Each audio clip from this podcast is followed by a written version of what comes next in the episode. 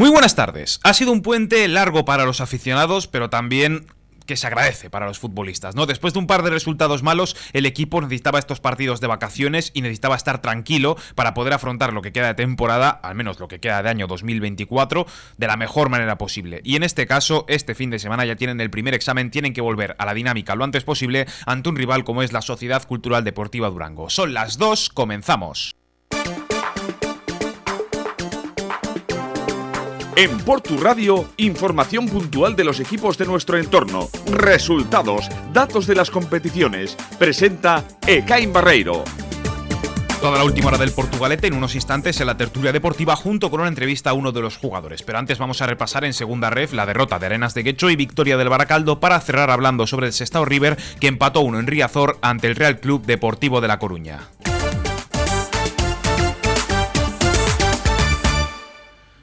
Hoy se viene día interesante, sobre todo hablando de los equipos de segunda red, como por ejemplo el Arenas de Guecho, que jugó ayer a las once y media de la mañana, al ser puente, los horarios y demás, eh, bueno, más tipo de enfrentamientos tenían horarios diferentes, y en este caso el Arenas de Guecho cayó por 2 a 1 ante el Deportivo Aragón. Marcó Alex Baliño, eso sí, el primer gol para los vizcaínos en el minuto 43, pero en el 74 Alberto Vaquero del Zaragoza y en el 79 Mañas pusieron el 2 a 1 en el marcador, confirmando otra derrota más para el Arenas de Guecho, que se sitúa actualmente décimo tercero en puesto de playoff de permanencia con 14 puntos, pero no muy lejos de un puesto de descenso directo. Ahí está la cosa, los últimos partidos el Arenas lleva tres derrotas, un empate y solamente una victoria, que parecía que era lo que volvía a despertar la ilusión en los aficionados, pero que ha causado que una vez más vuelvan a caer un poquito más en la clasificación. El Arenas de Guecho, actualmente playoff de permanencia, tiene que jugar este fin de semana el último partido del año 2023, el sábado a las 6 de la tarde ante el Mutilvera en casa. Y como ya sabemos, este Arenas no es especialista en ganar en casa precisamente porque no ha ganado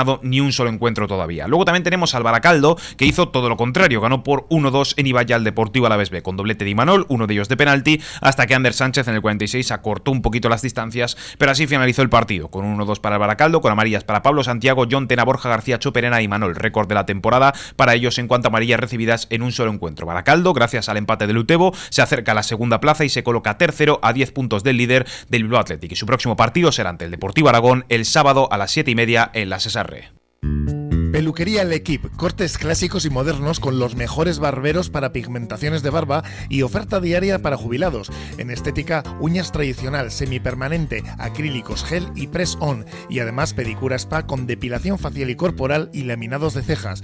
Peluquería L'Equipe, martes ofertas en tinte, cortar y peinar. Miércoles mechas, cortar y peinar. Alisados duraderos de queratina, balayage y baby life. Peluquería L'Equipe, pide tu cita en la calle Guipúzcoa 11 Portugalete o en el 946 550 516.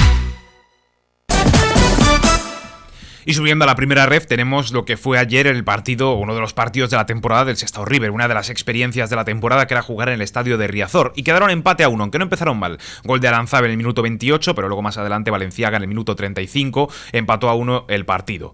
Em, encuentro de los que era para ganar para el Sestao River, el Deportivo no está en buen estado de forma, pero aún así es un club que es difícil de vencer y sobre todo en casa. Y el River ha sacado un empate que dentro cabe es más valioso de lo que pensamos. Es decir, de los tres partidos seguidos contra equipos gallegos, ha perdido dos, uno contra el Celta, otro contra el Lugo y ha empatado contra el, eh, contra el Deportivo de La Coruña. Está con 12 puntos, está ante penúltimo, décimo octavo de 20 y está a 6 puntos de los puestos de permanencia. Todavía queda muchísima liga por delante y conseguir permanecer en primera ref es algo que todavía es posible, pero para ello tendrán que ganar este sábado a las 8 en casa ante los Asuna B, un equipo al que ya se enfrentaron hace un par de temporadas en lo que era la segunda ref antigua, en este caso los Asuna Promesas ganó esa temporada y quedó primero, el año siguiente subió el, eh, subió el Sestao River y ahora pues se vuelven a enfrentar en esta categoría. En este caso los Asuna B es un equipo que no ha perdido ninguno de sus cuatro últimos encuentros, pero esta estadística viene con tres empates y solamente una victoria. Así que el River está obligado a ganar también este sábado para cerrar bien el año 2023 antes de enfrentarse a un 2024 lleno de encuentros contra Unión, Real Unión, Teruel, Unionistas, empezando otra vez la vuelta y demás. Segunda parte de la temporada que es crucial para el Sestao River para la permanencia. Así que recuerden, sábado a las 8, Sestao River Osasuna Promesas. En Grupo AV Sistemas aumentamos nuestra presencia en la margen izquierda gracias a Antenas Rodríguez, nuevo integrante del grupo muy consolidado en la zona. Servicios de electricidad para comunidades de vecinos, domótica, circuitos cerrados de televisión. Solo trabajamos con las mejores marcas más de 40 años en Vizcaya protegiendo lo que más quieres y con la confianza de más de 3.000 clientes. Confía tú también en Grupo AV Sistemas. En Fast Copy lo nuestro es la papelería y la copistería, además de la impresión 3D personalizada. Por eso llevamos ofreciéndote nuestros servicios desde 2013 en Portugalete, Peñota, junto al Colegio Santa María, en la calle Hermanos de la Instrucción Cristiana 4. Fast Copy en Portugalete, Peñota. Son las 2 y 5, ya dejamos de lado el tiempo de informativo, nos metemos de lleno en el tiempo de tertulia, una tertulia deportiva en la que no tenemos ningún partido del que hablar, está todo un poquito parado porque este fin de semana no ha habido encuentros, pero sí que vamos a entrevistar a uno de los jugadores del Portugalete, cerca de y media más o menos, que es a Bilbao. Pero antes le paso el testigo, como siempre, a Sier Herrero. Uno de los jugadores revelación sin duda de este año, uno de los jugadores estrella, franquicia del Portugalete de Iván Franco. Pero antes, hoy nos gustaría saludarles, les damos la bienvenida desde una nueva casa, desde el 99.9. A partir de hoy no se vuelvan muy locos en el dial porque por tu radio deja atrás el 105.7 y en su afán por crecer en dar un paso más hacia adelante, la radio de aquí mismo se cambia de dial, el 99.9 de FM. De ahí en adelante, de aquí en adelante, todos los partidos del Portugalete, todo el análisis por las mañanas, las tertulias, deportes, etcétera, serán en el 99.9. Ha sido una decisión, finalmente, que ha sido contrastada, que lleva tiempo pensándose, pero que también ha sufrido este último empujón en un fin de semana bastante largo para muchos. Un fin de semana de relax, fin de semana de puente y de tiempo para reflexionar. Estos días sin liga hemos tenido tiempo, como decía Kain, para poner las cosas en su contexto, de rebajar pulsaciones, pero no olvidarnos, y creo que nos viene a todos muy bien. A los optimistas por creer que estamos en los mundos de Yuppie, y a los que lo ven como un pozo sin fondo, porque hay que saber calibrar. Cada cosa tiene su, su medida. Yo sinceramente a principio de temporada no me imaginaba que en esta jornada 14 en la que entramos el Porto fuera a ir cuarto. No me lo imaginaba, sinceramente. Creía que había potencial para estar primero o como mínimo segundo. No creía que hubiera rivales que este año tuvieran una plantilla mejor. Como mucho metería al Beasain en ese saco, y porque es el descendido de segunda RFEF, el equipo que venía pisando fuerte. Y tienes también al Vitoria, que el año pasado lo bordó. No consiguió ascender, pero lo bordó. Aunque teniendo un entrenador, nosotros que venía de allí, creo que alguna oportunidad más que ellos ya teníamos. El caso es que, e insisto en lo que dije la semana pasada, buscar similitudes entre lo de hace un año y lo de hoy en día es no tener ni idea de fútbol. Pero ni idea. Hay una distancia abismal. El año pasado ni soñábamos con que hubiera esta piña entre los jugadores, que fueran un equipo de verdad, y en cuanto al juego, la verdad que el año pasado solo me viene a la cabeza un partido que fuera bueno. El del Vasconia en Artunduaga. Aquí se ha convertido en leyenda. En esta tertulia lo hemos mencionado 3, 4 y 5 veces. Este año, en las 13 jornadas que ya hemos jugado, sinceramente tengo eh, al menos 5 partidos en los que el Porto ha jugado muy bien, aunque fuera a ratos incluso mejor que en ese partido frente al Vasconia. Y es ahí donde creo que ahora hace falta esforzarse más en que esa racha de dos partidos, esos ratitos en los que ah, hay que alargar. Hay que ganar al menos dos partidos seguidos para recobrar la confianza de un equipo que yo creo que moralmente sí que está tocado. Lo hemos escuchado en rueda de prensa, lo dijo hace exactamente semana y media aproximadamente el técnico jarillero Iván Franco.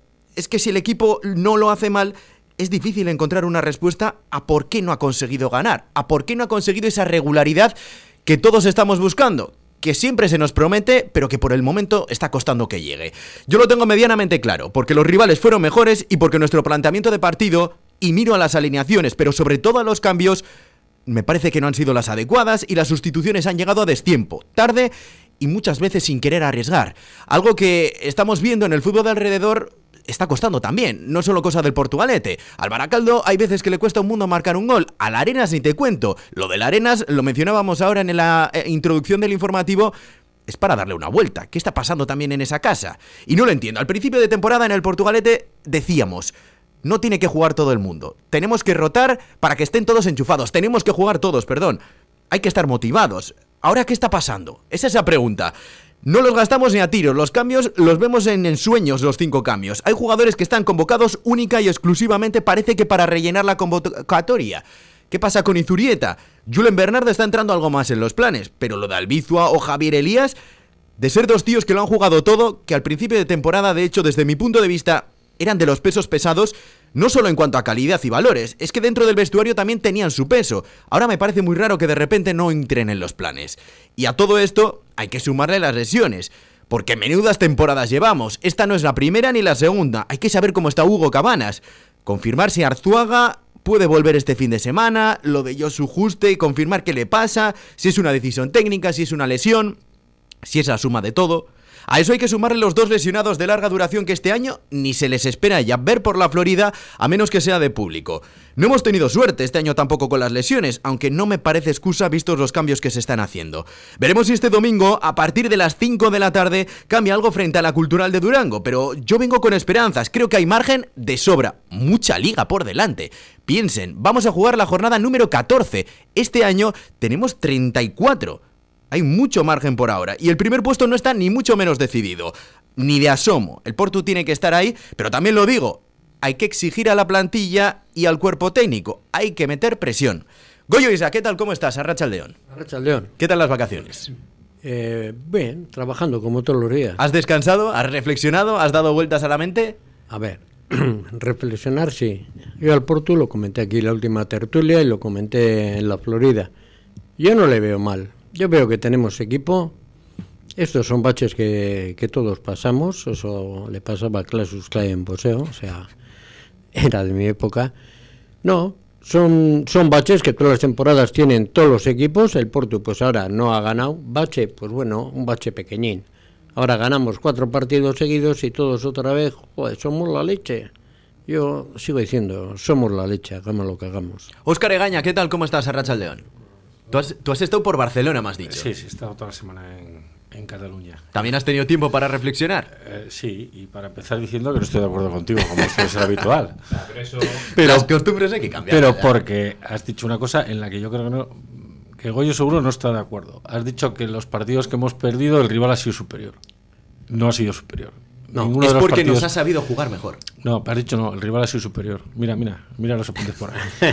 mira los apuntes que has dicho. que- sí. Porque lo han hecho mejor que nosotros. no, sí. no, no, que el rival ha sido superior. Y el rey, los rivales en los partidos no ha sido superior, en ninguno de ellos. Yo no estuve en Vitoria. A Casualidad, los que se han perdido, eh, no he estado, porque uno estaba de viaje y en Vitoria no Leiva. subí. El de, el de Vitoria, en El Vitoria del no pude Club- estar. Club y el de- Deportivo el de- Vitoria y el del- y el de del- y Leiva. el del Viasain. Mm. Pero bueno, a mí me pasan luego todos los informes y en ambos casos, y los hablo aquí en la tertulia, el Neibar fue un cúmulo de circunstancias que el equipo no mereció perder porque tuvo opciones de ganar y al final pudo salir goleado. Pero bueno, eh, yo creo que no esperábamos nadie ese bache. Sobre todo en casa nos está costando, porque fuera se ha ganado todo menos el partido del Vitoria. Y en casa nos está costando, nos está costando más.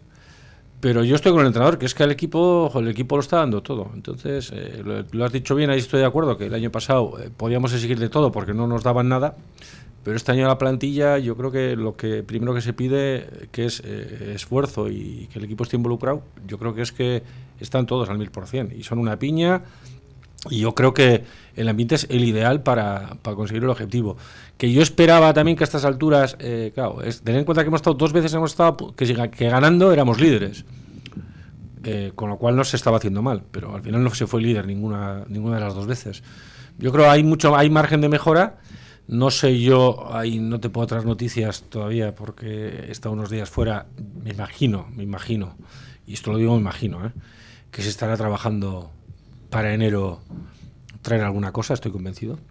Porque es cierto que quizás tenemos un pequeño problema, y el otro día hablándolo, y es que arriba tenemos quizás más dinamita que nunca y más jugadores de nivel que nunca, pero quizás hablándolo son jugadores de eso, de un nivel eh, no top de tercera, son un nivel bueno, pero que quizás no te permiten esa diferenciación cuando tienes una persona que un jugador que es top. Y quizás nos falta esa guía porque es que arriba son jugadores de mucha calidad, pero nos está costando meter goles. O sea, nadie duda que este año te hablas con los odios que arriba, ¿a quién no le gustan los jugadores que tenemos arriba? Marquitos, eh, Nates, Íñigo, y Gonzalo. Gonzalo. sí. Es que a quién no le gustan. Pero estamos generando ocasiones, pero nos cuesta un mundo meter en los goles. Entonces quizás donde tengamos que tener un poquito ahí de, de a ver lo que, lo que va a pasar. Pero por lo demás, a mí es que el equipo, yo los partidos que veo, sobre todo fuera de casa, porque en casa sabéis que pues me toca currar ahí en el, en el campo y veo lo que puedo ver, pero a los ratos que veo, veo el equipo eh, vertical, eh, toque de balón, moviéndolo, abriendo bandas, no sé, me, gusta. pero con un poquito más de efectividad, pues yo creo que, que teníamos que haber estado más arriba. Ahora, eh, también yo lo que decías también el Beasain, pero para mí el, rival duro duro es yo creo que es el Vitoria. Confío en que normalmente todos los filiales suelen pasar, le pasaba al Vasconia, si os acordáis siempre, todos los filiales suelen pasar un pequeño un pequeño bache. Eh, en este caso no tenemos la cosa de que como el Vasconia, ¿no? que a veces le quita el Bilbao Atleti, es muy difícil que el Eibar le quite jugadores al También te digo, visto cómo está el Eibar ahora mismo, van a tener que tirar de donde sea, porque en segunda división están haciendo uno de los peores años de Sí, los sí, pero, es difícil que jugadores de, De tercera. Hay otra, cosa, muy otra- grande. otra cosa es que el Vasconia el, el año pasado y tuvieron que subir, el equipo estaba mal, tuvieron que subir al Atleti. Pero el que sí creo que al final, eh, yo creo, eh, de que, el, que el otro día nos ganó, pero fue una circunstancia, yo creo que el Lagunanac, eh, yo creo, te puedo decir un chascarrillo, que el entrenador que ahora no está, que se ha marchado a México, creo que a los jugadores cuando iban primeros y sin perder ningún partido les decía, oye, estados tranquilos que esto es un espejismo, nuestro sitio no es este. O sea, están, pues es el equipo quizás revelación, pero al final, que eso lo ha dicho, queda mucho, mucho, mucho, mucho, y yo creo que a ver cómo volvemos, a ver cómo volvemos, ¿no? El parón es largo, no sé si nos habrá venido bien o nos habrá venido mal, yo creo que seguramente habrá venido bien para recuperar a un jugador que estuviese un poco tocado, pero un, po- un poco tenemos todos ganas de ver el partido del domingo porque... Para ver lo que pasa. Y lo- bueno, tenemos suerte también que ningún jugador ha podido ir con Euskadi como es- y que vienen de jugar, porque no, ya sabéis que no puede jugar ningún jugador del Porto con la selección de Euskadi, porque me imagino sabéis, por, porque todos tienen ficha profesional. Es igual, el dato los, los- no sé si lo sabíais o no. No sabía que todos. Ninguno, sí, todos en el Portugal tienen ficha profesional. Sí, porque es que eh, esto, si queréis, otro día podemos hacer una tertulia de esto, porque en, en el fútbol, digamos, semiprofesional, como puede ser este, sabéis que Alarenas en su día tuvo una multa de un millón y pico, el Baracaldo tuvo, entonces el Portugalete, para evitar ningún problema, todos, todos los jugadores tienen contrato profesional y seguridad social. Con lo cual ninguno podía ir con la selección. Porque igual que igual alguna que no se está escuchando alguien dice, joder, el Porto no ha llevado ningún jugador con la selección de Euskadi. La mayoría eran guipuzcoanos, creo, ¿eh? Encima del la 1 nada, que había unos cuantos. Sí, pero, pero en nuestro caso es porque, Sí, sí, sí. porque ninguno puede jugar porque todos tienen ficha profesional. Sí, no, ya está, eh, no pasa nada. No, pero bueno, que es bueno el dato darlo porque igual alguno. Sí, no, igual algunos se piensa que Igual- los jugadores del Porto no tienen nivel. No, no, no, no, que es por ideología o cualquier otra No, no, cosa. no, no han ido es- porque todos tienen. Y claro, es, es la selección amateur, no puede. y Todos, entonces, ese dato es bueno saberlo y también que la gente sepa que en el Portugalete todos tienen contrato profesional para evitar los problemas que pueden ocurrir. Que eh, los problemas sobre todo vienen cuando los jugadores se han, han tenido lesiones de larga duración, han denunciado a los culés y pregúntale eso, pregúntale a la Arenas y pregúntale al, al Baracaldo. Bueno, dicho esto, yo creo que se pega una, se pega una chapa, bien, ¿no? se Ya. pega una chapa buena. eh. Eh, ¿En qué valoración haces de, esta, de este primer cuarto, podríamos decir, prácticamente de temporada? Eh, yo creo que no está mal. El problema está en que mm, eh, el Porto tiene problemas cuando se enfrenta a rivales directos mucho. Es algo que me cuesta mucho tragar. Cuando veo al Porto jugar contra el Vitoria, contra el Beasain, contra el Lagunona, contra el. Bueno, San Ignacio, mira, San Ignacio se ganó, pero tampoco se jugó bien. Contra el Vasconia. El Porto le veo incapaz de ganar esos rivales directos. Y eso creo que a, largas te, te, te pasa mucha factura, el no poder ganar al rival que tienes delante. Sí creo que quedan 20 partidos y hay 6 puntos de diferencia, todavía queda mucho. Y esta mala racha que ha pasado el Porto de cuatro, eh, tres derrotas en seis partidos y tal, la va a pasar el Beasain, la va a pasar el Vitoria, y ahí es cuando el Porto tiene que estar para pescar. Pero mm, eh, hay que, yo creo que los rivales directos, esos partidos, hay que empezar a sacarlos más, son los más importantes de la temporada. Hay 34 jornadas de liga este año, la mitad es la jornada 17. Antes, hasta llegar a ese punto, el Portugalete se tiene que enfrentar a la Cultural de Durango, al Leyoa, al Deusto y al Alavés. En total, ahora mismo el Porto tiene 26 puntos, están 12 puntos en juego antes de llegar al Ecuador de la competición. Yo creo que eso ya es muestra de sobra de que hay margen muy largo para poder meter la pata y para volver a alcanzar a los primeros puestos de la clasificación. No, eso está claro, o sea, todavía no hemos llegado a la mitad. Cuando lleguemos a la mitad vamos a decir, joder, todavía nos quedan 14 partidos. O sea, que no, yo, yo veo que la liga es larga, el Porto tiene buen equipo, el Porto antes comentabas que hay piña, entonces yo no, le veo no le veo ningún problema para, para acabar arriba. Yo no digo ni primero, ni segundo, ni tercero, pero entre los tres primeros sí.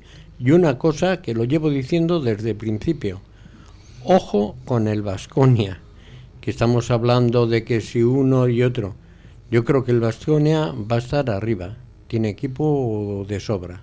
Esto siempre lo hemos hablado. Es en principio esa generación del Athletic, del juvenil de División de Honor, que estuvo en la Copa de Campeones, que también eh, tiene que carburar, evidentemente. La edad es lo que tiene. Hace falta experiencia y hace falta galones sobre el terreno de juego. El Athletic ahí tiene un posible filón a futuro, pero yo creo que ahora mismo, viendo cómo está el Bilbao Athletic, el Vasconia no lo van a tocar. Ahora mismo el Bilbao Athletic estando primero, destacado a 10 puntos del segundo, eh, puede estar eh, bastante seguro de que este año no tienen que subir jugadores para hacer trapicheos. No, yo siempre lo comento, el día que vino el Vasconia aquí, empatamos, fue un partido mm, raro, distinto, pero yo vi que tiene muy buenos miembros. A mí el Vasconia es de los que han venido aquí el que como equipo más me ha, me ha parecido que tenía equipo. Yo es que aún así yo sigo destacando en esta liga a tres equipos, que son el Porto, el Beasain y el Vitoria. Creo que el resto no... El Laguna puede ser el Deusto del año pasado, que entró a playoff, incluso llegó a la final de aquí, muy bien, pero al final del día creo que son tres. Eh, empezaron siendo cuatro, el Laguna creo que se va a descolgar, y van a ser tres. Va a ser el Porto, el Vitoria y el Beasain. Y ahí es cuando el Porto tiene que destacar y tiene que, sobre todo, ganar al resto de equipos, o sea, no se puede el Porto permitir un pinchazo contra el Turing o contra Naitasuna o contra el, no sé, o contra la Ñorga, no se puede permitir eso. Pero sobre todo los rivales directos hay que dar la cara y hay que saber sacar también esa victoria que son más importantes aún. Cuatro partidos hasta llegar a ese Ecuador de la temporada. Leyó a Dura Cultural de Durango, leyó a Deusto a la vez de 12 puntos. ¿Cuántos habría que conseguir, Oscar? Eh, yo creo que lo máximo que te puedes permitir es empatar uno. Lo demás hay que ganar todo. Habría que ganar todos. Es decir, 10 habría que conseguir. Habría que conseguir los 12, pero mínimo 10. O sea, sí, no, perder, perder uno de esos cuatro partidos es. Perder ninguno es un porque, golpe duro, ¿eh? porque perder incluso los partidos que en casa, aquellos partidos os acordáis que íbamos perdiendo, empatamos al final del último minuto. Todo eso al final al jugador psicológicamente ese empate.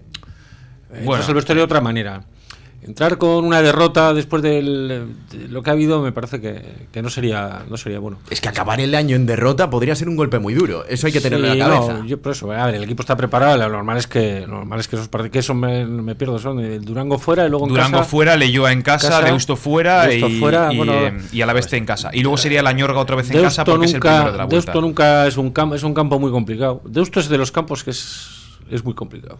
Los desde los dos de casa tendrías que ganarlos y en Durango tendríamos que ganar. Sí. Yo el que pongo ahí con más con más en rojo es el de Deusto, pero porque en sí ese campo es un campo muy difícil. No, pero yo creo que el equipo se va. Bueno, no es que se vaya a adaptar, yo creo que va a mover y va a hacer un planteamiento de juego para jugar contra el Deusto mejor. Sí que creo que Leyoa está jugando cada vez mejor, va a ser un rival más difícil de ganar y el Alaveste va a hacer lo que hacen todos los equipos. Yo creo que el Alaveste, al ser un equipo que se juega a la permanencia, se va a encerrar atrás y también va a ser un equipo rocoso. Pero por lo general, el Porto no se puede permitir perder ni uno de estos y creo que es mejor equipo que mm, los cuatro, vamos, eh, sin duda. Ah, Don Ótimo, de 12, 12. Lo tengo más claro que el agua. Tú no lo dudas. No, no. Luego que el tiempo me dé la razón o me la quite, me da igual. Podemos acabar con 9 de los 12, con 10 de los 12, pero vamos, yo veo que el Porto está capacitado para ganar los cuatro. Pero más allá de eh, ser don óptimo, de decir 12 de 12, tú sí que estás viendo una- un progreso en la plantilla. Estás viendo un progreso no solo en perfiles individuales, que después hablaremos, sino en el conjunto. Sí, yo mira lo que... Y, y me gusta verlo. Veo que hay equipo. Eh, he comentado ya varias veces, ¿no? A mí me gusta la banda derecha cómo funcionan Aitor y Iñaki. Pero ya no es que sean ellos. Cuando está jugando Elías, pues también hay banda. Cuando está jugando Cabanas por esa banda, yo veo que hay equipo. Y cuando hay equipo, los resultados vienen. Pero equipo, ¿en qué sentido? En unidad. En piña. En unidad, en piña, en que atacan, defienden casi todos. Atrás lo manda muy bien Santa María y arriba lo manda Aitor. Yo veo que hay equipo y, y el entrenador desde la banda pues los organiza también muy bien. Yo lo veo bien. Yo creo que en este caso, como progreso de equipo, ha sido eh, menor que el progreso individual de muchos jugadores. No, eso ha ido, ha ido en conjunto. ¿eh? Eh, cuando empezamos Yo no la lo veo así. Cuando empezamos la temporada aquí eran 19 amigos, no se conocían entre ellos más que de jugar en contra. Y al segundo partido ya empezamos a ver equipo. Yo me acuerdo de cuando le dieron a Elías mejor jugador contra el Baracaldo en un amistoso, pues salíamos de la Florida diciendo, joder, menudo equipo. Ya había equipo, porque no hablábamos de que uno era bueno y otro era malo. Había equipo. Y eso se ha ido demostrando en todos los partidos, ¿eh? cuando has ganado y cuando has perdido. Equipo ha habido. Se han entregado, han luchado, han peleado. Hemos perdido, pues bueno, esto es fútbol. Te quiero decir que no es otra cosa. Yo diría que de los tres, esta es mi tercera temporada aquí, de las tres temporadas en las que llevo viendo al Porto todas las, todos los fines de semana, todos los domingos, todos los partidos, este equipo, este grupo de jugadores, creo que es. Sí, me, me atrevo a decir que es el mejor de todos. De los tres. Segundo te pongo al de 2022, el tercero te pongo al del año pasado, que. Es que el año pasado hablábamos de que costó un mundo que hicieran una comida. No, pero luego incluso pasó. Ya en Navidades hubo que muchos se querían ir, muchos tal. Sí, mucha Nico, gente- Nico Cata, muchos encima- jugadores de fuera. eh, Esto es distinto. Pero habíamos pasado las navidades y todavía no había habido una comida No, ni una. Yo te puedo decir, no sé si os he contado alguna vez como anécdota, que me parece que está. Todos los jueves, todos los jueves, acaban de entrenar y en el ambigú del campo, el Presi les cocina, les prepara. Les cocina. Sí, sí, yo el otro día estuve, les hace el otro día les hizo dos paellas, eh, unas albóndigas, unas costillas con tal, o sea, les, les cocina eh, y cuando salen de tal les deja allí todo y se quedan todos los jueves, tienen tienen, tienen ahí un pequeño agape y tal y, y que decirte que eso es importante, ellos están súper a gusto, además te lo dicen que en ningún sitio les tratan como se les trata aquí. Yo creo que importantísimo que tienen un entrenador que también ten en cuenta que hay jugadores que son mayores que el entrenador. Sí, Cabanas. Hay por un jugador que es mayor que el entrenador. Eh, entonces, quiero decirte que, y me parece que es parte de- del éxito, y, y es que yo quiero que salga todo bien, porque me parece que tenemos un grandísimo entrenador y que todavía no tenemos motivos para decir, pues que lo que decís, el equipo no juega, no tal. Sí, nos ha faltado definición, acierto. Si el equipo hubiese acertado un 50% de todas las que ha fallado, pues estaríamos en otra situación. No, pero ya, ya, ya creo que atrás el Porto también falla bastante. ¿eh? Ya me pasa, yo, yo veo es que el Porto tiene que tener mucho acierto si quiere ganar de verdad, porque si no, Hace algunas, sí. claro, porque siempre, siempre hay alguna jugada. Es que yo creo que no puede ser que un equipo llegue 10 veces y marque una si la marca y luego le lleguen 3 y le marquen 2. Y es, eso es algo que hay que cambiar. No sé si había fichajes, no sé cómo, pero en defensa el Porto también comete más, No, errores que en ataque. Pero atrás tienes gente buena. Quizás hay algún jugador que de repente en las dos últimas jornadas ha estado un poco más flojo, sí, sí, sí. que sí. venía precisamente de estar muy bien, pero, no sé. Y luego tienes en el banquillo gente, lo habéis dicho, muy gente que- ha sido profesional del fútbol, que lo que habéis dicho ahí sí que no entro, que no sé si el mister, yo no sabría decirte. Yo creo que, que cuando no juegan algo verá el mister.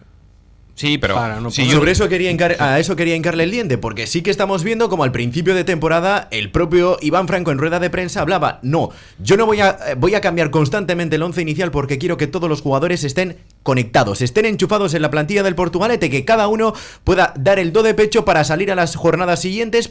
Y aquí no está nada decidido. Puede jugar el mejor y va a jugar el que mejor entrene. Pero es que ese guion en las últimas jornadas sí que estamos viendo que está cambiando. En los partidos importantes, podríamos decir en estos dos últimos, no se han agotado los cambios. De las cinco ventanas que puede tener un entrenador, eh, perdón, de los cinco cambios que puede tener el entrenador, ha hecho tres.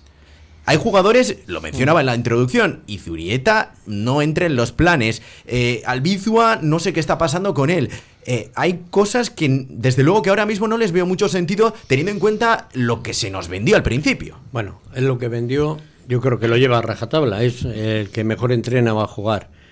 Eh, hay cosas que sí, para mí son inexplicables, son inexplicables lo de Arbizua, es inexplicable para mí lo de Juste. Pero bueno, él, él es el que ve a todos. Eh, me Solo, perdona, que parece, acabas de nombrar, creo que los dos jugadores que más cobran de la plantilla. ¿eh? no hablo de cobrar. Casualidad, no, No, no, pero no. lo de Juste- No, no, que casualidad. Que fíjate que un entrenador a los dos jugadores, perdona que te haya acordado, más caros que tiene, no les pone. Tú que has No. sido entrenador. Imagínate bueno, que es. A mí eso de nunca me ha, me ha parecido ni, ni más caro ni más barato. Yo justo eh, llevaba una temporada que para mí estaba siendo magnífico. Para mí junto a Aitor eran los En que pretemporada manejaban. lo bordó. Eso es. Y en los Eh, primeros partidos Albizu, también. teníamos unas ganas locas, o sea, cago en 10, ha venido un fichaje, que mal lo van a tener atrás, porque hay Santa María sigue siendo Dios en esta defensa. El compañero de él pues está fallando alto algo últimamente, pero hoy venía haciendo una buena temporada. Los laterales, pues no se puede decir nada de nadie. Iñaki lo borda de lateral y Cabanas cuando lo ponen pues es la ostra, porque con el balón a los pies es bueno. Eh, centrando o Pero también te digo que en el polo contrario creo que Javier Elías, no sé por qué, pero desde que se anunció que iba a ir al Athletic, a mí me parece que ha pegado un paso hacia atrás. Efectivamente, no es, él no, porque cuando lo sale, cuando sale sigue haciéndolo bien. No sé por qué, pero pues, el entrenador eh, no le está dando los minutos que según nosotros se merecía. Ahora, Pero- per- perdón, ahora con la lesión de Cabanas, que. no Habrá sé. que ver el alcance. Claro.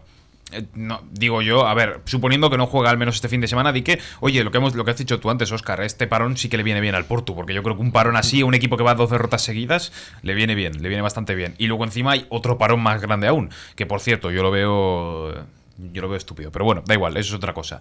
Eh, va a venir muy bien para que los lesionados recuperen.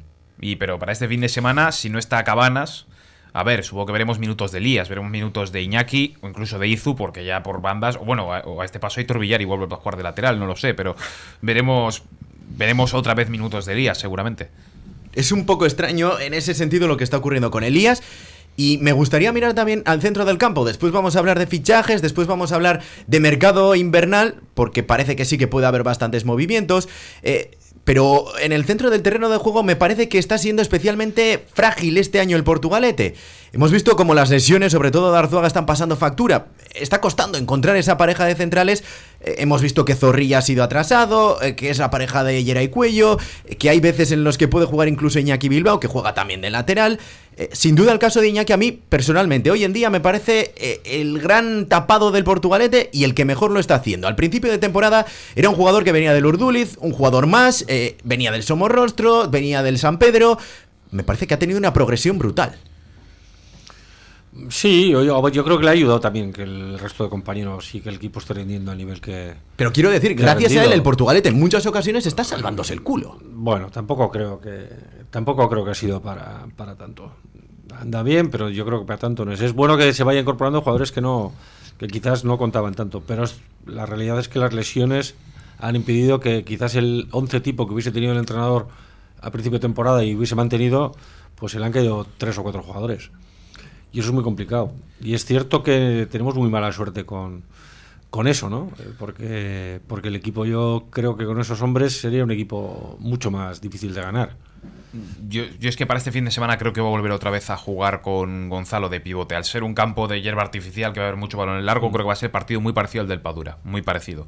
Y el Deusto ya, bueno, el Deusto ya es masivo, pero diría que lo de este fin de semana va a ser parecido a lo que vimos en Arrigorriaga. Un planteamiento igual y un partido parecido. Bueno, yo llevando el hilo de lo que estaba comentando ayer, eh, yo sí le veo a Iñaki que, está sacando muchos partidos al Porto. Cuando está jugando de lateral lo hace bien o muy bien y cuando le saca de interior ya es que lo borda también. Entonces, el no tener que gastar un cambio, que hablabas antes de, de los cambios, y es subir al lateral para que juegue de interior, para que sea él el que tenga que repartir los juegos. Lo hemos visto dos partidos, ¿eh? porque Iñaki viene de jugar de interior en todos, los en todos los equipos.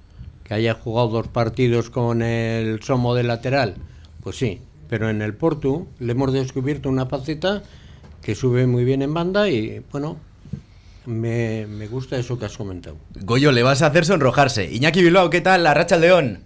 Ah, para Racha León. oye, Goyo es tu principal valedor en esta tertulia. ¿Le tienes a capa y espada? Ya veo, ya. La verdad que se agradecen sus palabras. Pues es que lo hemos hablado ahora durante la tertulia. Estás teniendo una progresión brutal en el Portugalete. Pues sí, la verdad que estoy contando con, con bastantes minutos y con respecto a lo que aporto al equipo, tanto de lateral como de medio, de interior, pues pues está siendo una temporada pues bastante bastante pues bastante buena para mí eh, a nivel personal y pues toca refrendar eh, esto a nivel colectivo y, y, seguir en la misma línea pues eh, contando con los mismos minutos y la misma participación. Iñaki, yo tengo, creo que algún que otro amigo en común contigo. Eh, he visto partidos tuyos en el San Pedro, he visto partidos tuyos en el Somorrostro. Eh, me parece que te estás adaptando al esquema de Iván Franco a la perfección, a pesar de ser equipos totalmente diferentes. No tienen nada que ver lo que jugabas en el San Pedro, lo que jugabas en el Somorrostro, lo que jugabas en el Urduliz, con lo que hoy en día el Portugalete está haciendo y lo que buscaba desde el principio de temporada, creo yo. Sí, la verdad que bueno, al final o sea, yo siempre vengo, o sea, vengo de equipos diferentes y cada, cada equipo tiene su modelo de juego. Sí que es verdad que el nuestro lo venimos trabajando desde el primer día de, pretemporada eh, muy, y lo tenemos muy marcado. Y pues sí que es verdad que cuando vienes trabajando tantas sesiones de entrenamiento, las mismas ideas, pues al final te acabas un poco adaptando a lo que pide el míster. Y, y la verdad que en ese sentido lo tengo muy claro, lo que tengo que hacer tanto en una posición como en la otra y, pues la verdad que me siento muy a gusto en dentro del modelo de juego que plantea Iván. ¿Con qué te quedas? ¿Centrocampista, lateral? ¿Cuál de las dos? Hombre, yo preferiblemente toda mi vida he jugado de, centrocampista y, preferiblemente disfruto más eh, jugando de centrocampista, pero ya sabes que aquí manda el, el míster y, hay que adaptarse pues a, lo que requiera los partidos y a lo que pida el equipo también. Iñaki, eh, soy yo. Yo veo que tú has estado en cuatro equipos últimamente, me refiero. Oye, en Dano, que... Eh, no, y en, en la cultura. Oye, ¿Tú veis la piña que comentaba yo del equipo? ¿Tú lo veis desde dentro? Que es verdad que hay una piña grande. Sí, la verdad que el tema del vestuario es un aspecto a, destacar nuestro, porque sí que es verdad que siendo tanta gente nueva y tan pocos los eh, jugadores que repiten de años anteriores, pues la verdad que hemos congeniado muy bien dentro del vestuario, eh, las relaciones con, todos son muy buenas, eh, también el tema de los lesionados, hemos tenido mala suerte y ellos también están muy involucrados eh, pues con lo que viene siendo la temporada y el equipo. Y, en ese sentido sí que es verdad que puede ser una de, nuestras fortalezas no y, y, la verdad que lo destacaría pues eh, por el simple hecho de que somos todos nuevos y, que hemos congeniado en, un periodo de tiempo corto eh, pues perfectamente nos acaba de hablar Oscar del plan que tenéis los jueves, el Ribacova Sucaldari. ¿Qué es lo que más te gusta? ¿Qué, qué os ha cocinado esta semana? Joder, pues eh, la última, la última, no, no recuerdo bien qué fue. El arroz, creo, creo, que fue el arroz. Eso, la última fue la paella. yo la probé, estaba espectacular. Eso, está, estaba buena, sí, pero la, verdad que los cocidos eh, en, las, en, las, catuelas y, los guisados que hace, joder, le quedan de, de, maravilla. Y nos hizo unas costillas que recuerdo y unas carrilleras también, guau, que estaban eh, estupendas, la verdad. A esta hora ya entra hambre, para cualquier cosa, ¿eh? Sí, sí, a, ver lo que toca el jueves y así subo. Este jueves me apuntaré a subir un rato para, ver lo que hace, llamaré a Edo. ¿eh? un hueco libre, oye. Encima, últimamente, como estábamos también de cumples de, del vestuario, o si no eran cumples, era MVPs de, de la jornada en tercera, pues también aportábamos los jugadores pues eh, el, postre, el, los dulces lo traíamos nosotros y pues ya teníamos la cena hecha. ¿Tú, ¿Tú has visto algún compañerismo tan grande en algún otro equipo en el que has estado? ¿Has visto tanto colegueo? Pues eh, sí que es verdad que en tercera, pues eh, se suele, o sea, nosotros por ejemplo en Durango sí que solíamos hacer pues eh, tortillas y demás, pero el hecho de repetirlas semanalmente todos los jueves y coger como costumbre ese ese hecho de quedarnos a cenar, pues la verdad que no lo había vivido en ningún equipo y, y eso son cosas que nos viene muy bien para hacer piña y para conocernos más entre nosotros. Hola Iñaki, eh, ya justo hablando de la Cultu, es uno de tus ex equipos, el último equipo el que vienes, este fin de semana os enfrentáis a ellos en un campo en el que has jugado muchas veces. Eh, ¿Tú, por lo general, cómo ves ese partido? Pues mira, yo creo que ellos vienen ahora en una dinámica muy diferente, han cambiado el míster y yo creo que con el nuevo míster eh, están bastante más fuertes, son más competitivos, van mucho mejor, van más a los duelos, no sé, nos va, yo creo que viene en una dinámica positiva y nosotros también venimos en un periodo de dudas después de dos derrotas, entonces quiero decir que será un partido complicado. Ellos al final eh, han sacado los dos últimos partidos con, con victorias y, todo cambio de míster pues suele venir bien al vestuario, ¿no? Entonces pues nos, espero un partido difícil, pero creo que también el campo se nos puede adaptar bien a nuestras a nuestro modelo de juego y a nuestras características. Entonces pues eh, creo que vamos a ir allí a ganar, como hacemos siempre, fuera de casa, y, a intentar hacer eh, el mejor partido posible para poder sacar los tres puntos.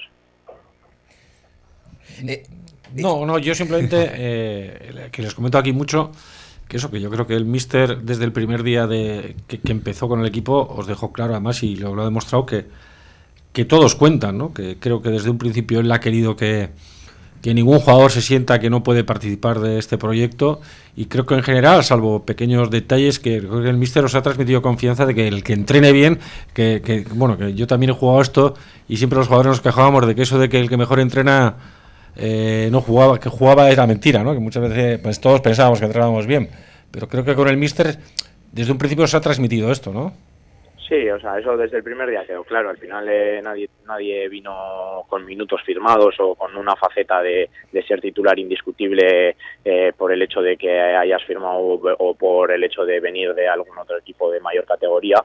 Entonces, pues eh, al final lo que viene siendo el día a día, pues es una competencia interna muy sana y, y muy buena porque todos los jugadores tienen posibilidad de entrar en el 11 para el fin de y, y, eso se ve en los entrenamientos porque al final el nivel de los entrenamientos, eh, pues ya te digo, yo en pocos sitios he estado en el que sea un nivel de entrenamiento tan, tan exigente y tan, y tan de tanta calidad. Siguiendo, siguiendo por el mismo camino, eh, ¿cómo está la, eh, el ánimo del equipo ahora mismo? Llevamos dos derrotas consecutivas, eh, parece que está costando estos últimos partidos salir de, de, ese bache que está pasando ahora el Portugalete, nos queda solo un partido por delante. ¿Cómo está ahora la moral? Pues mira, yo creo que nos, nos ha venido bien este parón, pues para recargar un poco, un poco las pilas y, y evadirnos un poco de lo que vienen siendo estos dos palos que hemos sufrido estas dos últimas semanas.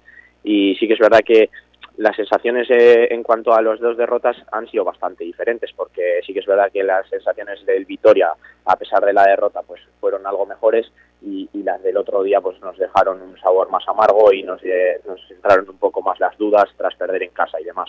Pero yo creo que nos va a venir bien este parón eh, a refrescar las ideas eh, cargar pilas lo que te digo y, afrontar el partido de Durango pues como una oportunidad más de, seguir enganchados arriba, de que estamos a seis puntos, de que ni antes éramos tan buenos ni ahora somos tan malos y, nada, y que, y que nos queda mucho trabajo, que esto es una carga de fondo y que tranquilidad, que, que vamos a seguir arriba y peleando por los puestos de arriba. Hablábamos antes, o hablabas antes de jugadores que entran en los planes, que todos tenéis que estar activos. Eh, una de las últimas noticias, al menos de estas últimas semanas, que ha suscitado bastante interés, sobre todo entre la afición, es el tema Javier Elías. Eh, ¿Vosotros cómo os enterasteis de que se va a ir al Athletic en principio cuando acabe la temporada? Pues mira, nosotros eh, eh, tenemos un grupo interno de, de, los jugadores y por ahí mandaron la noticia que se hizo viral por Twitter, eh, quiero, quiero recordar, y, y, ahí pues fue cuando nos enteramos y, y le preguntamos eh, a Elías a ver, a ver si era verdad o a ver si sabía algo, a ver si nos podía contar algo y tal. Y a raíz de eso fue él muy claro y, y nos dijo que eso, que ya se había hecho su fichaje para el año que viene y, y nada, y ya esa semana mismo, pues eh, el jueves ya pues celebramos con, él trajo unas pastas y demás para celebrar su fichaje y, y nada, y todo muy, muy normal, muy natural, o sea, él nos dijo la noticia y, y lo llevamos con normalidad. ¿Qué le dijisteis? Nada, no, felicitarle, hombre, joder, es un paso súper importante en su carrera, él es un chaval joven, primer año mayor, y, y, la verdad que, que, está haciendo las cosas muy bien, tiene unas condiciones muy buenas y sí que es verdad que, la tercera es una, una, una, una competición, o sea, una, una categoría muy complicada y que, y que él al final dentro del equipo también tiene su competencia como lo está haciendo Hugo, lo está haciendo eh, pues como puede ser eh, Hugo en el central o él mismo, ¿no? Entonces pues eh, al final eh, pues tiene que tiene que curtirse en lo que es estos en estos partidos en este tipo en los partidos que tienen estas características y yo creo que él le va a venir muy bien este año en tercera para poder dar el salto del año que viene que seguramente sea un reto apasionante para él y, y que lo va y que lo va a sacar con, con mucha con mucha energía como, como la que tiene él. Tenemos las navidades ya a la vuelta de la esquina, un partido para finalizar el año. Yo después les voy a pedir a los tertulianes que me hagan su lista para Olenchero. Eh, ¿Tú qué le pedirías? Bueno, a Olenchero le pediría lo primero de todo lo, cercano, ¿no? Lo, a, corto plazo ganar ganar en, en Tavira, que seguro que un, un, campo difícil, y sobre todo lo que más cuesta de, de reponernos de, de, una derrota, ¿no? Que lo más difícil después de perder es volver a ganar. Entonces, pues lo, lo, lo, primero que le pediría es eso. Y, y lo segundo, a, a, medio, a medio plazo sería seguir, seguir eh, aspirando a ese primer puesto, a esas posiciones de arriba, seguir ahí arriba enganchados como, como lo estamos hasta ahora. Y, y, nada, y por último, pues ya a largo plazo, pues eh, lo, el ansiado ascenso que, que todos queremos y que, y que tanto y que tanto deseamos. ¿Algún fichaje para el mercado de invierno?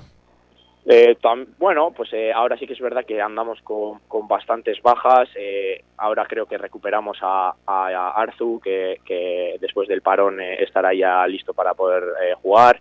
Eh, Juste ya está ultimando ya su recuperación.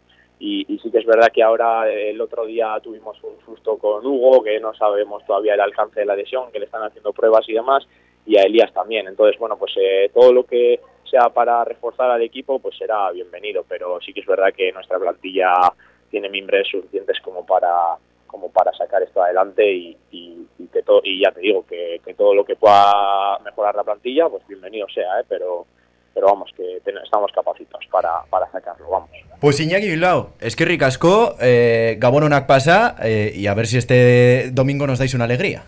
Vale, Berdín, vale, soy, es que ricasco. arte, ahí está, la lista de, de Olenchero de Iñaki Bilbao pedía moral al final. Eh, y suerte para este próximo partido. Al final, es, creo que es lo que todos tenemos en la cabeza ahora mismo. El próximo partido, Olenchero, sí que yo creo que algún regalo debería dejar por la Florida. Se hace el silencio. Yo, a ver, sí, sí, estar, estaría bien, ¿no? Estaría bien, que pero yo diría que eso es algo que es como, como los niños, ¿no? Si te porta bien lo recibes, pues el Porto es lo mismo. Si juegas bien, las victorias llegarán, eso está claro. Me ha gustado mucho como ha hablado Iñaki, le he visto muy centrado, le he visto uh, unas palabras casi casi de capitán. Eh, a pesar de tener también 23, 24 años, le veo con los pies en el suelo y eso es muy bueno no solo para él, sino también para la plantilla. Sí, no, yo ahí le he visto lo que dices, muy centrado. Pues un, un chavalín viene de jugar pues eh, un año en, en el Somorrostro, en el Urduliz, en la Cultu, venía de jugar los primeros tiempos ya de mayor con el San Pedro y lo que nos ha dicho, o sea que la piña que tiene aquí pues no lo había vivido. Y eso, verlo de, de sus palabras, porque no solo oírlo, es verlo, es ver cómo, cómo están, pues a mí me, me parece que es lo único que puedo pedir al lenchero. Algo para agruparlos más si se puede. Bueno, de entrada él os ha confirmado lo que es, veníamos diciendo, ¿no? que, el ambiente dentro de la plantilla es, es el que hay que tener para poder afrontar una temporada. A ver si le dices a Rebacova que algún día se baje un tupper o algo. Yo te puedo decir una cosa, que eh, el otro día a mí me dejó juntar o sea, no les mango tampoco mucho, porque ten en cuenta que después de entrenar comen como caimanes. El otro día, como digo, yo siempre meto al papa a ver si le digo, voy a probar. Primero, vamos a probar un directivo, pues no va a ser que se nos pongan todos malos luego. Que sí, malo. se hacía la Edad Media. Sí. Vamos a probar primero, no va a ser que al final una gastroenteritis y nos queden todos mal. Pero es cierto que, que, cocina muy, muy bien el Presi. Y, y, yo creo que os ha venido a ratificar eso, que, que el equipo tiene todos los mimbres para, para hacer una buena temporada quizás, y lo ha hecho hincapié en que son muchísimas las lesiones y que es posible que en enero ellos serán conscientes de que si hay esas lesiones, pues eh, algo tiene que venir. Ahora, sé que están trabajando en ellos desde la dirección deportiva, pero me parece que están trabajándolo también en general desde, desde que empezó la temporada con fichajes que han hecho, que si viene algo, tiene que venir algo diferencial. Después vamos a hablar de los fichajes. Antes, tomando como hilo la conversación que hemos tenido con Iñaki, me gustaría mirar también a los jóvenes futbolistas. Este año el Portugalete destacaba nada más llegar, eh, en este caso, eh, Dimension Football, o como queramos llamar ya, a Murúa, a Murúa, que por cierto ya podemos adelantar, está confirmado en principio para la semana que viene. Le queríamos para hoy, está de vacaciones, nos ha dicho que no podía. la semana que viene estará Murúa aquí en la tertulia deportiva de Portu Radio para analizarnos todo el mercado de fichajes justo después de finalizar, podríamos decir, esta primera estropada de la liga. Al caso, eh, Vivian hablaba de lo que es para los futbolistas llegar a un equipo como el Athletic, de llegar a las altas esferas del fútbol y de poder dar el callo todos los días compaginando todo, además del fútbol, y eso incluyendo también su formación, que al final no podemos olvidar que son chavales y que tienen que estudiar. Pero ha habido días muy duros, muy duros, y de lo que estoy hablando no es de un día, ni de eh, una semana, ni un mes. De lo que estoy hablando es de muchas temporadas, pero una temporada es muy larga, muy larga, y eres en esa, en esa temporada eres, tienes todas las sensaciones, desde las mejores hasta las peores, y sufres, y te enfadas. Y hay muchos días que estás destrozado. Pero esos días que estás destrozado y tienes algo que hacer, ese día que no quieres hacerlo porque no puedes más, lo haces. Y otro día que vuelves a estar en la misma situación, lo vuelves a hacer. ¿Por qué? Porque, porque estoy luchando por, por mi sueño y nadie, ve, nadie puede frenarme.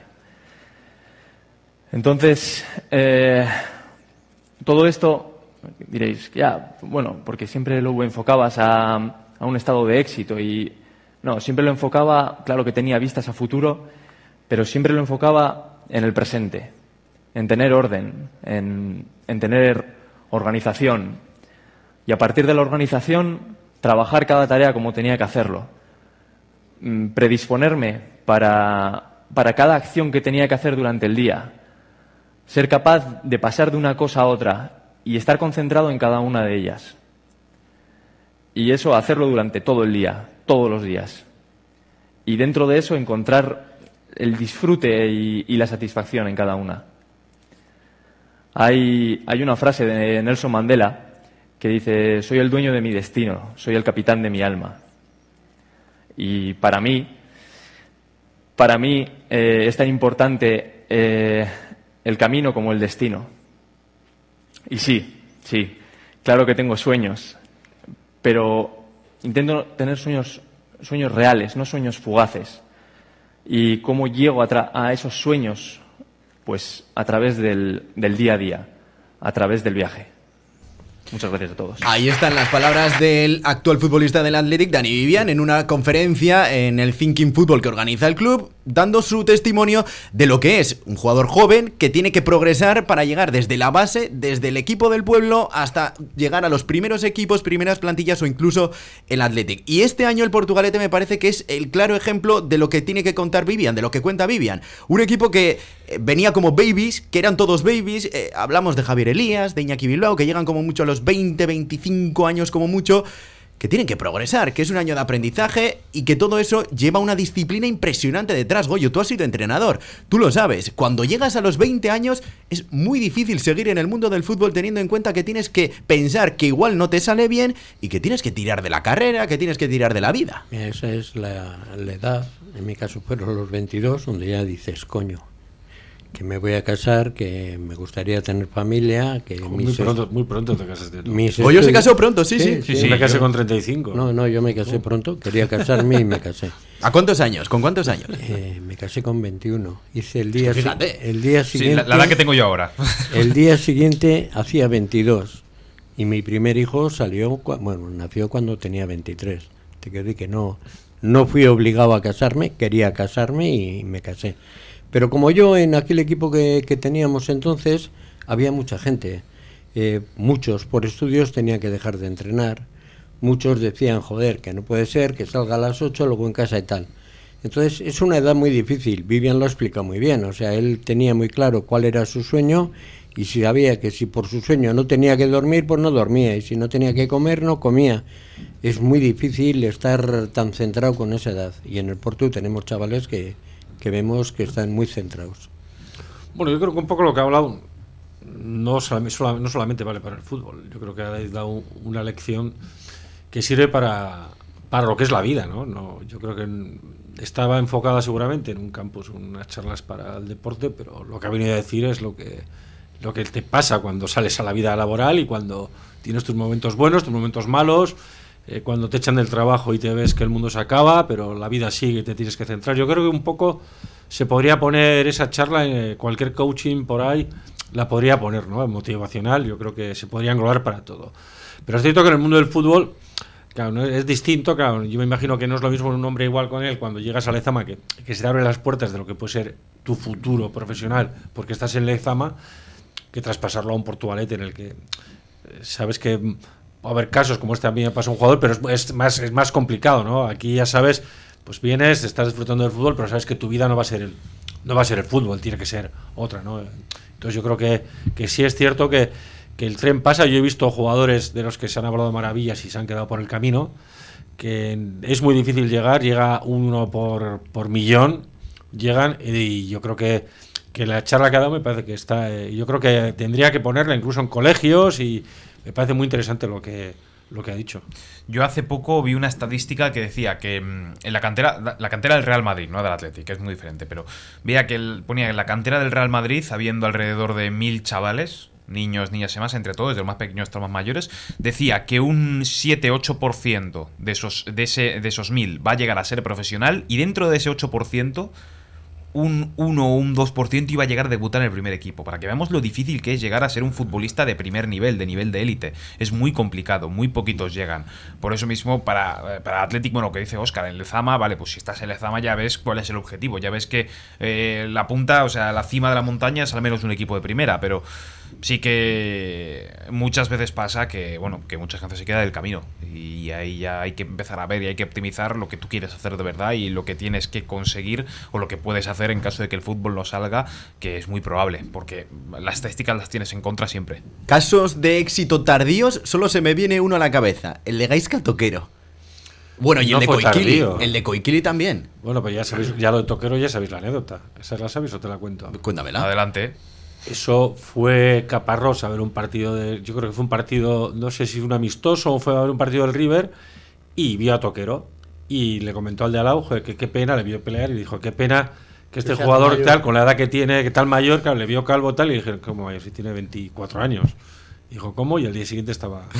Y al día siguiente estaba en Lezama. Ese es el caso de Toquero, claro, Sí. pero fue así, un partido pues que coincidió el día. Amistoso contra el Atleti en el Atleti, amistoso. Y ese día dijo, pues este, qué, qué pena, que, es- que le vio mayor. O sea, hay casos, no hay muchos en el fútbol, pero, pero este es uno, quizás, no siendo veterano, que no, lo hablamos, que parecía veterano, pero no Sí, fue. sí, sí, sí. Estuvo muchos años en el Athletic. Es cierto que aquí en Bilbao tienes quizás una posibilidad un poco mayor de poder entrar en, en- en la rueda, pero no es muy difícil los casos.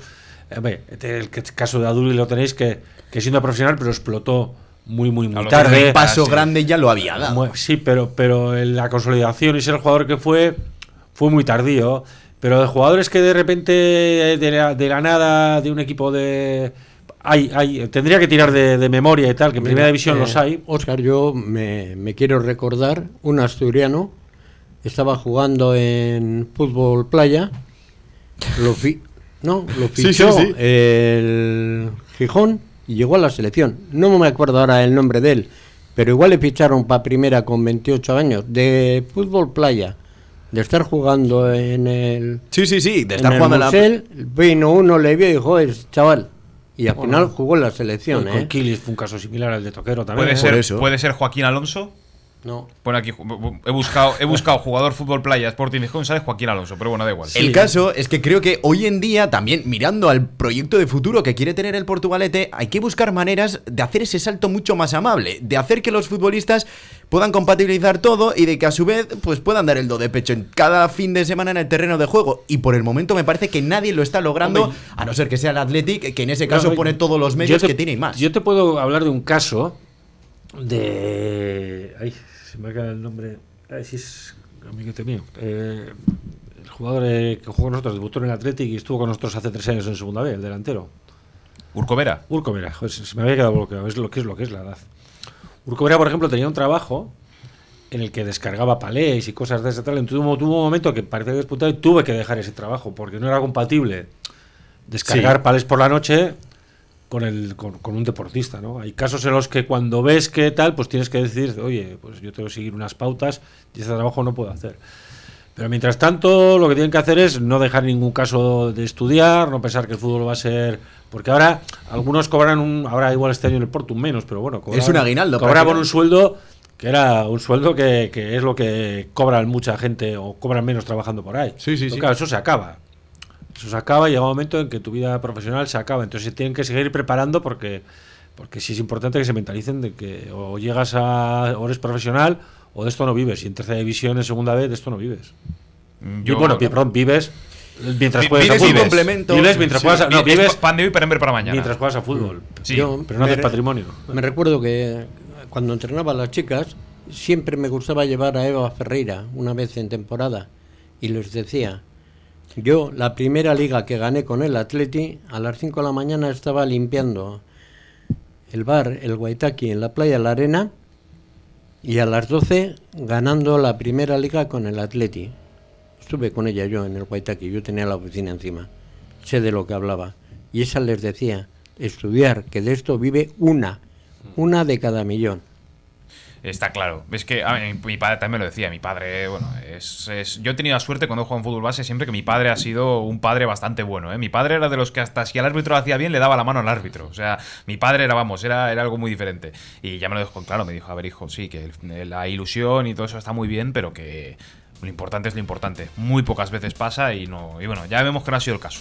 Llegamos ya a las 3 de la tarde. Óscar Egaña, Goyo Isla y Caín Barreiro Esquerri Casco. Qué recasco. El domingo nos vemos. Y, Eso es. Bueno, no, no, todavía nos vemos antes de Navidad. o Nos sea vemos que- antes de Navidad, que sí, no, que sí, Y hay tertulia la semana que viene, hay eso, tertulia es- aquí. Es ya la última antes de Navidad. Eso, es, antes de Navidad, sí, pero este domingo a partir de las 5 de la tarde, partidazo aquí en la sintonía deportiva de Portu Radio. Nos iremos hasta Durango para vivir el partidazo frente a la Cultural. En la 99.9. Ahí estamos en la nueva frecuencia, en la 99.9. Sigan en la red de aquí mismo, la información deportiva vuelve a las 8 y mañana a las 2 de la tarde. Están en Portu Radio.